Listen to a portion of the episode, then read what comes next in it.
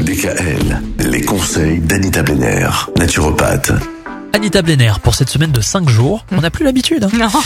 Pour cette semaine de 5 jours, on va parler de l'introspection. Oui. Qu'est-ce que c'est l'introspection? On sort un petit peu du cadre, euh, enfin c'est pas tellement du sortir du cadre de la naturopathie, c'est de prendre la personne un petit peu dans un- de façon holistique. Globalité. Voilà, dans sa globalité. Alors c'est une méthode d'investigation de soi-même qui implique ben, de se concentrer sur ses propres pensées, ses émotions et ses expériences.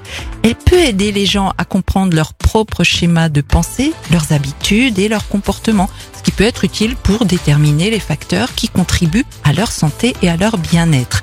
Alors comment fonctionnons-nous? Il faut déjà faire la différence entre pensée, émotion et sentiment.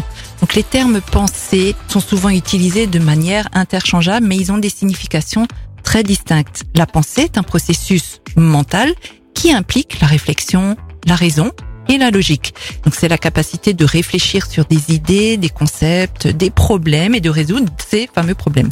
L'émotion, elle, c'est une réponse affective à une situation, un objet ou une personne. Et les émotions sont souvent associées à des sensations physiques, comme la transpiration, les palpitations cardiaques ou les frissons. Les émotions peuvent être positives telles que la joie, l'amour et l'excitation, ou négatives telles que la tristesse, la colère et la peur.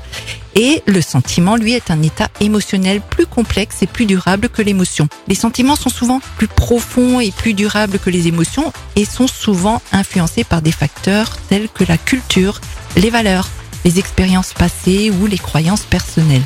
Donc en résumé, la pensée est un processus mental qui implique la réflexion et la logique, tandis que l'émotion et le sentiment sont des réponses affectives à une situation, un objet ou une personne. Alors comment est-ce qu'on fait pour s'introspecter? Parce que tout ça, ça n'a pas l'air simple. Du coup, entre les pensées, les émotions, euh, les sentiments. C'est vrai, mais c'est simple en fait. Ça, c'était un petit peu la, la, la partie euh, théorique. Voilà, mais la pratique est beaucoup plus, plus simple. Et ben, on va Normalement, rentrer dans la pratique dès demain. Même heure. à demain. Merci Anita, à demain. Retrouvez l'ensemble des conseils de DKL sur notre site internet et l'ensemble des plateformes de podcast.